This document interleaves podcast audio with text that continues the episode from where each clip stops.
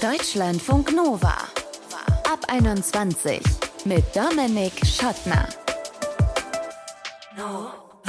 Hey, schön, dass ihr dabei seid. Schule Studium, Job, Kinder. Es gibt ja so vieles, so viele Menschen, die einem wirklich viel Zeit rauben können. Zeit, die wir eigentlich vielleicht lieber tanzend verbringen würden oder feiernd mit unseren Freundinnen und Freunden oder vielleicht auch einfach in Ruhe auf der Couch, lesend oder irgendwie glotzend, aber ohne das ganze andere oder die ganzen anderen. Versteht mich nicht falsch. Schule, Studium, Job, Kinder ist alles super, aber manchmal überkommt uns eben diese FOMO, die Fear of Missing Out, die Angst, irgendwas ganz konkret unser Leben zu verpassen. Und darum geht es in diesem Ab 21 Podcast. Schön, dass ihr dabei seid.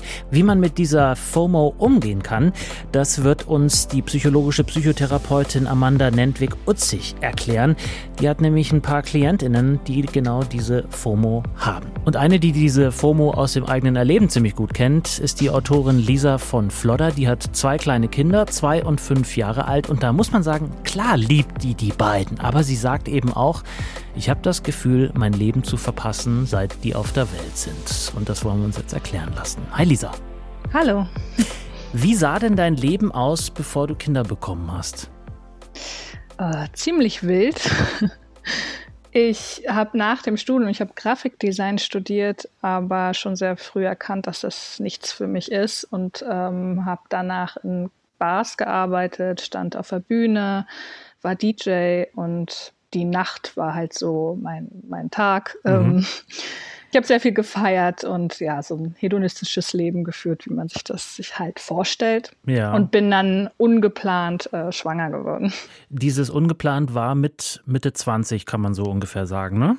Genau. Ja, und dann hast du das erste Kind bekommen. Was war dein erster Gedanke? Nimm uns mal mit zurück. Scheiße, doch nicht jetzt. Okay. Ich, ähm, es war so, ich hatte den Vertrag für eine Ausbildung als Veranstaltungskauffrau vor mir liegen mhm. und hatte irgendwie auch ein komisches Gefühl, irgendwas stimmt nicht mit mir. Ich glaube, ich muss meinen Schwangerschaftstest machen. Also körperlich stimmt ich, irgendwas nicht mit dir, meintest du? Genau, mhm. irgendwie fühlte ich mich anders. Dann habe ich einen Schwangerschaftstest gemacht und der war positiv. Und ich wusste das erste Mal in meinem Leben, was ich beruflich machen möchte. Das war halt Veranstaltungskauffrau. Und ich wusste aber sofort, das kann ich jetzt nicht mehr machen. Mhm. Ähm, das war geplant in einem Club, in einem Techno-Club. Da arbeitet man dann halt nachts und morgens bis mittags vielleicht. Also ziemlich unperfekt für ähm, ein Familienleben. Ja. Wenn du sagst, äh, scheiße, warum jetzt? Impliziert, dass du dir das mit den Kindern grundsätzlich schon vorstellen konntest. Entnehme ich dem jetzt oder ist es eine falsche Interpretation? Auf jeden Fall. Also ich ähm, hatte sogar immer den Plan, Mutter zu werden, bevor ich 30 bin. Das hat, das hat ja geklappt. auch gut geklappt. Ja. Sorry, ja. Aber, Aber, es war trotzdem. Da. Ja, genau. Und das zeigt ja auch ganz gut, dass es den perfekten Zeitpunkt ähm, wahrscheinlich gar nicht gibt. Ne? Aber ja. ich habe es auf jeden Fall nie ausgeschlossen, ähm, Mutter zu sein, Mutter zu werden. Ähm, es war irgendwie für mich ein ganz klarer Weg, den mhm. ich so als Frau zu gehen habe. Auch. Mhm. Also ich habe das nie hinterfragt. Okay. Das, äh, Hast du das in dem Moment dann hinterfragt? Weil ich meine, es gibt ja in dem Moment, wo man so einen Schwangerschaftstest macht, immer noch eine andere Abzweigung theoretisch. Mein Mann und ich haben uns irgendwie in die Augen geguckt. Wir saßen auf dem Fußboden des WG-Zimmers, was wir beide bewohnten und irgendwie war uns klar, wir machen das, aber es war jetzt nicht die perfekte Vorstellung irgendwie vom, von unserer Zukunft. Wir waren noch nicht lange zusammen.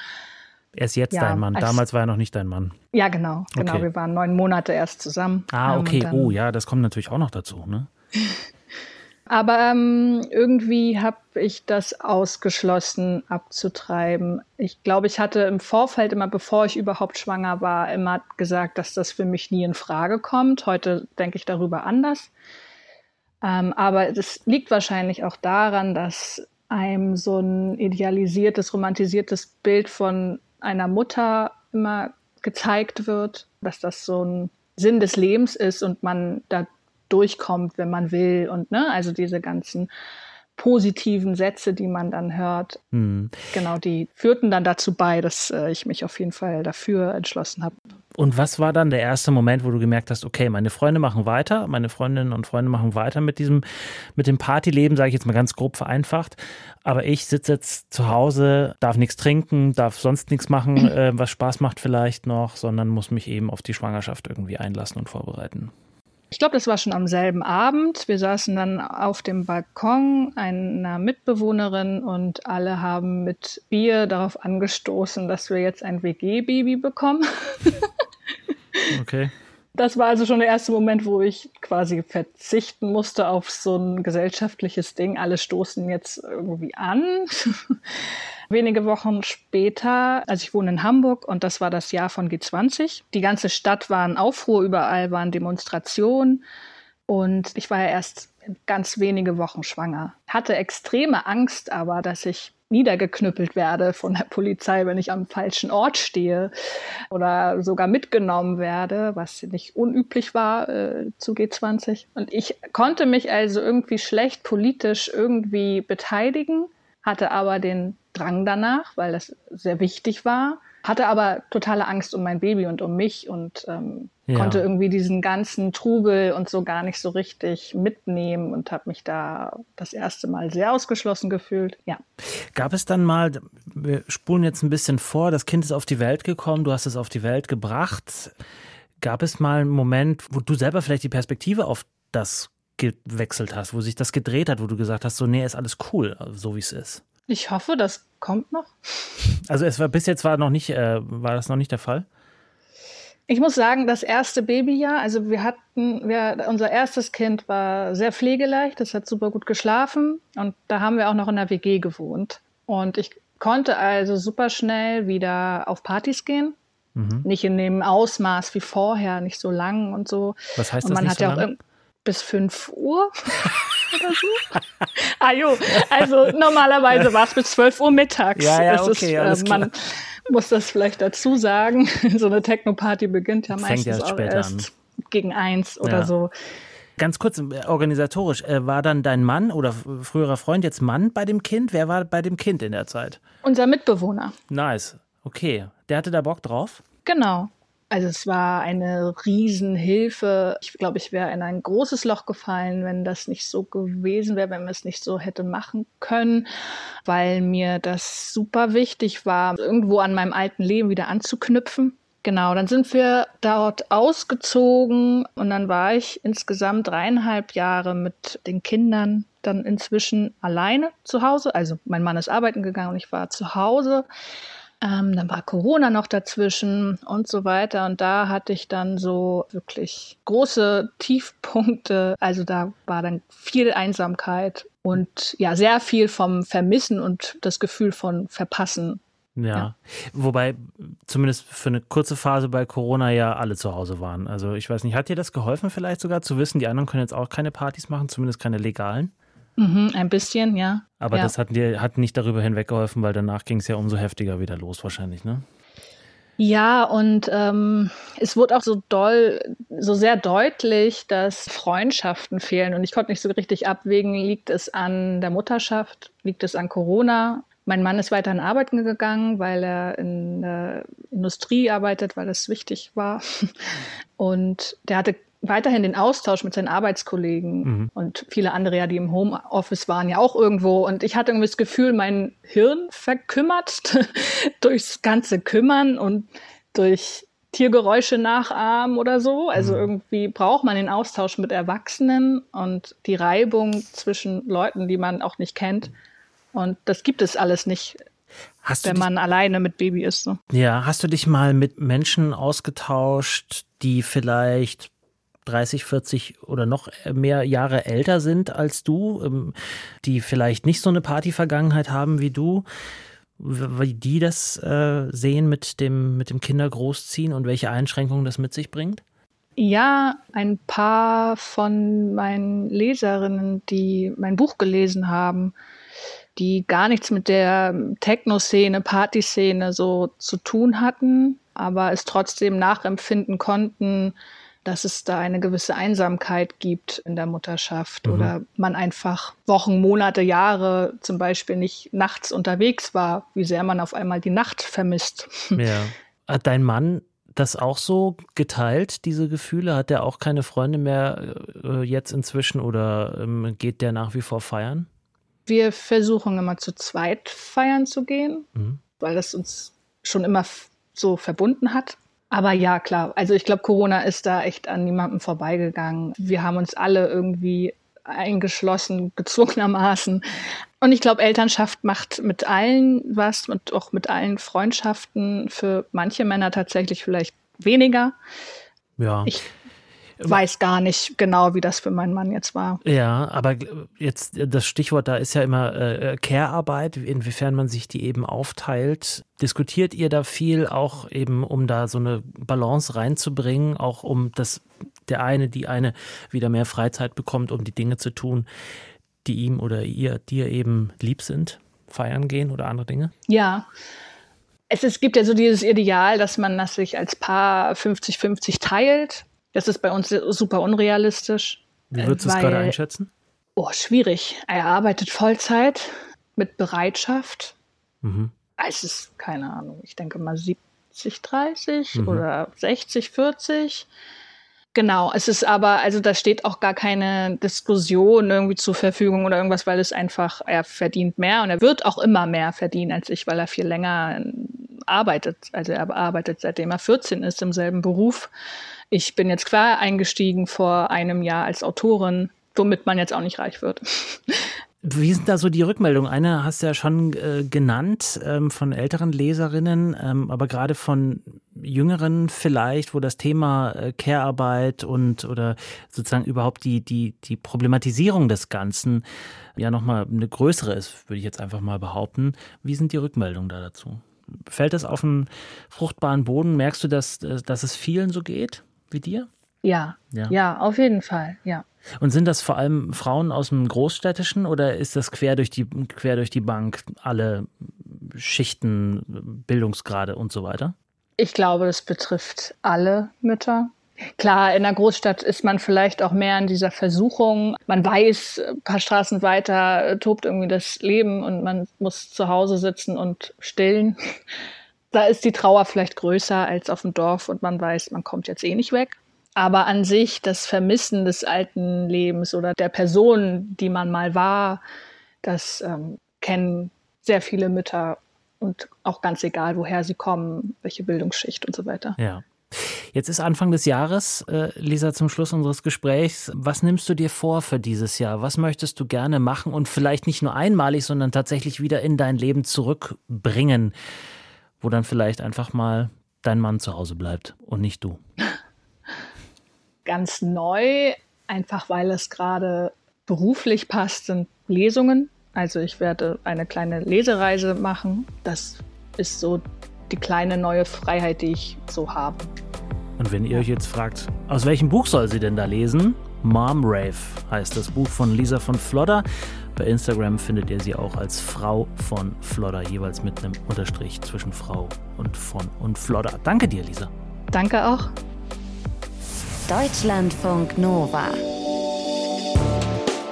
Alle anderen gehen feiern, nur ihr, ihr müsst arbeiten. Oder alle anderen sind im Urlaub, nur ihr müsst leider für eure Abschlussprüfungen lernen. Oder eure Freundinnen sind auf einem Festival, nur ihr müsst leider eines eurer Kinder betreuen. Wenn wir mal was verpassen im Leben, geht ja irgendwie noch einigermaßen klar. Aber was ist, wenn sich dieses Verpassengefühl, diese Fear of Missing Out, dieses FOMO über Monate, über Jahre hinzieht und wir das Gefühl haben, das ganze Leben passiert eigentlich ohne uns? Dann kann das Folgen haben und über die möchte ich jetzt sprechen mit Amanda Nentwig-Utzig. Sie ist psychologische Psychotherapeutin und lebt in München. Hi Amanda. Ja, hallo Dominik. Sag mal, wann hattest du denn zuletzt das Gefühl, das Leben passiert ohne dich? Ah, die Frage ist eher, wann hatte ich es zuletzt nicht? Ah, okay, ist das die Grundeinstellung gerade bei dir im Leben? Äh, nein, es sind eher die Lebensumstände als Mutter eines Kleinkindes, äh, direkt nachdem die Corona-Pandemie eben ja, eingeschlagen ist. ähm, sodass vieles ohne mich passiert. Jetzt ganz ohne Wertung, es ist einfach so der Ist-Zustand. Ja, man kann nicht mehr so gut weggehen, zum Beispiel. Jetzt nicht wegen Corona, sondern wegen äh, des Kindes, das man vielleicht betreuen muss in wechselseitiger äh, Zuständigkeit, hoffentlich. Aber was machst du dann, wenn dich dieses Gefühl so ein bisschen übermannt? Tatsächlich gibt es da einige Tools, ähm, die meiner Erfahrung nach ganz hilfreich sein können. Ein ganz wesentliches Tool ist tatsächlich die Achtsamkeit, mhm. die nachgewiesenermaßen auch den Menschen, die unter FOMO leiden, häufig fehlt. Das äh, fand ich bei meinen Recherchen ganz interessanten Fund, mhm. diese Erkenntnis, dass bei Menschen, die sehr stark unter der FOMO leiden, eine reduzierte Achtsamkeit im Alltag gefunden wurde. Und das ist ein spannender Anknüpfungspunkt. Aber für alle, ja, genau, aber vielleicht müssen wir ganz kurz erklären, was in dem Zusammenhang Achtsamkeit bedeutet, beziehungsweise fehlende Achtsamkeit bedeutet. Naja, beschrieben wurde da vor allem in der Studie, aber das ist auch meine Erfahrung, dass es so eine bewusste Wahrnehmung der eigenen Gefühle im Hier und Jetzt ist. Das heißt, bei Menschen, die eine hohe FOMO haben, die nehmen oft gar nicht mehr wahr, was für Gefühle sie haben. Ja, also FOMO hat ja auch viel mit Social Media zu tun, viel mit Vergleichen. Man ist viel im Außen, man sieht, was andere so tolles unternehmen, man vergleicht sich und man ist in gewisser Hinsicht gar nicht mehr bei sich selbst. Und Achtsamkeit ist wie so eine Rückkehr zu sich selbst, den Körper mal spüren, zu schauen, was fühle ich gerade und das möglichst wertungsfrei und dadurch auch einen Kontakt zu den eigenen Bedürfnissen aufzubauen. Ja. Und was ist aber, wenn dieses äh, in sich hineinhorchen dann am Ende doch wieder zum Ergebnis hat, okay, ich habe wirklich das Gefühl, dass ich was verpasse? Ja, es ist ja kein Gefühl, sondern ein Gedanke. Also ähm, Gefühle sind sehr basal, das sind Empfindungen im Körper. Und in gewisser Hinsicht ist es ja ein Gedanke, der uns da treibt. Ein Gedanke, Gedanken in Richtung die Aufmerksamkeit auf andere Menschen, was sie tun, was man alles erleben könnte. Das ist ja alles in unserem Kopf oder auf Bildschirmen und das erzeugt Gefühle in uns. Und je mehr wir dahin kommen, die Gefühle im Körper zu spüren, uns im Körper zu verankern, mal zu schauen, was ist gerade da? Bin ich vielleicht traurig, weil ich gerade nicht mit anderen unterwegs bin? dann dürfen wir diese Traurigkeit fühlen, anstatt immer wieder in den Kopf zu gehen und darüber nachzudenken, was wir denn alles tun könnten, um nicht mehr traurig sein zu müssen. Mhm. Hast du viele äh, KlientInnen bei dir, die FOMO haben oder die so was ähnliches haben wie FOMO? Mm, ja, also ich habe schon fast das Gefühl, dass gerade bei den jüngeren Generationen das schon, ich will nicht sagen normal ist, aber es kommt sehr häufig vor. Hm. Das schon. Also ich will nicht sagen, dass es immer im Zentrum steht. Bislang ist FOMO auch kein Störungsbild. Also es wird noch erforscht. Es ist bislang kein Störungsbild, aber es begleitet sehr viele, vor allem junge Menschen. Wir haben ja mit Lisa gesprochen, die seit sie kleine Kinder hat, das Gefühl hat, das Leben passiert ohne sie. Da können du und ich auch ein bisschen mit connecten auf jeden Fall. Dieses Gefühl des Bereuens, das ist ja aber schon sehr stark, gerade wenn es mit kleinen Menschen irgendwie verknüpft ist. Wie kann man damit umgehen, ohne sich schlecht ja. zu fühlen dabei? Vielleicht irgendwie so, ja, schlechte Mutter, schlechter Vater, wie auch immer zu sein. Ich meine, es liegt in gewisser Hinsicht in der Natur der Sache, weil mehr denn je haben wir aktuell die Wahl über alles. Ja, die Wahl, hat man einen Partner, ist man Single, welchen Job hat man, ähm, Kinder ja oder nein. Und bei all diesen Optionen, die wir auch ständig bei anderen sehen, ist es dann ganz schnell, wenn wir uns entschieden haben, nochmal zurückzublicken und sich zu fragen, war das jetzt richtig? Das ist wieder etwas, was unser Kopf, unsere Gedanken fabrizieren. Und es ist ganz wichtig, sich dieses Prozesses gewahr zu werden, weil wir können da nicht gewinnen. Wir können nicht gewinnen, wenn unser Kopf sagt, eine Entscheidung, die irreversibel ist, also ein Kind ist ja irreversibel, das gehört jetzt zum eigenen Leben, dann rennen wir da in eine Sackgasse emotional. Weil wenn der Kopf sagt, das war vielleicht ein Fehler, wir können ja nicht hingehen und prüfen, wie es ohne Kind gewesen wäre. Mhm. Das heißt, diesen Weg sollte man erstmal erkennen, ne? das sogenannte Ungeschehen machen wollen, ähm, die Mutterrolle ungeschehen machen wollen. Das erstmal erkennen und dann wieder zurück zum Körper gehen und schauen, okay, was für Gefühle habe ich denn oder was für Bedürfnisse habe ich denn? Und das ist eben konstruktiver, sich dann mit den eigenen Gefühlen, Bedürfnissen auseinanderzusetzen. Zeitgleich finde ich es da auch ganz wichtig, belastende Gefühle da sein zu lassen. Weil ich denke, jeder Mensch, der ein Kind hat, wird dem zustimmen, wenn ich sage, es ist zwischenzeitlich auch hart. Es gibt entbehrungsreiche Phasen. Das Schöne ist, die gehen aber auch in der Regel vorüber, wenn man das Privileg hat, äh, Kinder zu haben, die eben jetzt nicht schwer krank sind. Ja. Und ja, da auch zu wissen, es ist okay, sich schlecht zu fühlen. Ja. Das ist, es wird aber auch wieder vorbeigehen. Jetzt gibt es aber ja auch noch ganz andere Gründe, ähm, aus denen man das Gefühl haben kann, das Leben passiert woanders und man ist selber irgendwie maximal Zaungast davon. Abschlussprüfungen oder äh, man muss arbeiten oder irgendwie sowas. Wie sehr ist es am Ende vielleicht auch wirklich einfach so, eine, so ein Trick, sich selber zu überlisten, zu sagen, so, naja gut, das hat eben auch alles seine Zeit, dann geht es vorbei und irgendwann bin ich einfach auch wieder dabei. Also irgendwann bin ich auch wieder Teil von meiner, von meiner Gruppe, meiner Crowd irgendwie.